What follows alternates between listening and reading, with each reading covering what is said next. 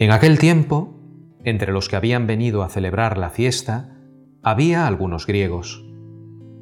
Estos, acercándose a Felipe, el de Bethsaida de Galilea, le rogaban, Señor, queremos ver a Jesús.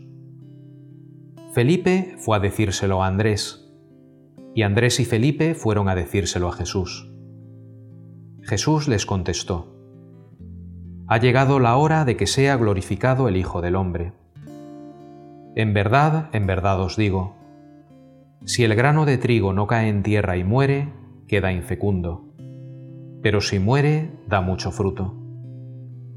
El que se ama a sí mismo se pierde, y el que se aborrece a sí mismo en este mundo se guardará para la vida eterna. El que quiera servirme, que me siga, y donde esté yo, allí también estará mi servidor. A quien me sirva, el Padre lo honrará. Ahora mi alma está agitada, ¿y qué diré? Padre, líbrame de esta hora. Pero si es por esto que he venido, para esta hora, Padre, glorifica tu nombre. Entonces vino una voz del cielo. Lo he glorificado y volveré a glorificarlo. La gente que estaba allí y lo oyó decía que había sido un trueno. Otros decían que le había hablado un ángel.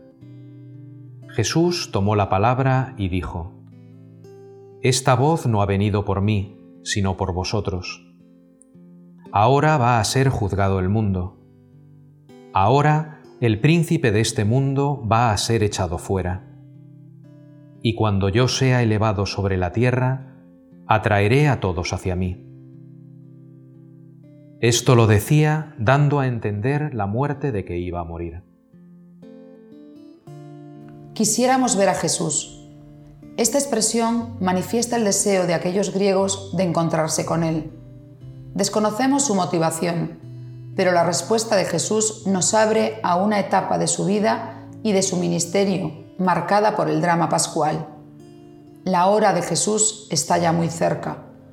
La hora de la entrega definitiva, de su propia vida, la culminación de toda su existencia terrena, vivida toda ella en la clave del servicio y de la donación.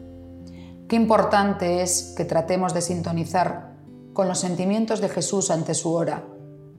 Se dan cita la angustia y la confianza filial, pero la clave de interpretación de todo este momento vuelve a ser la relación entrañable que une a Jesús con su Padre Dios. Las tinieblas del mal, del pecado y de la muerte se van a hacer presentes queriendo dominarlo todo y pretendiendo proclamar su victoria final. Pero en el fondo de este drama ya está latiendo la palabra última y definitiva para aquella hora y para la hora final de la historia. Ahora el príncipe de este mundo va a ser echado fuera, y cuando yo sea elevado sobre la tierra, atraeré a todos hacia mí. Querer ver a Jesús es seguirle de cerca en su hora, dejándonos implicar en su pasión y muerte. Contemplémosle en esta semana de pasión, antesala de la Semana Santa.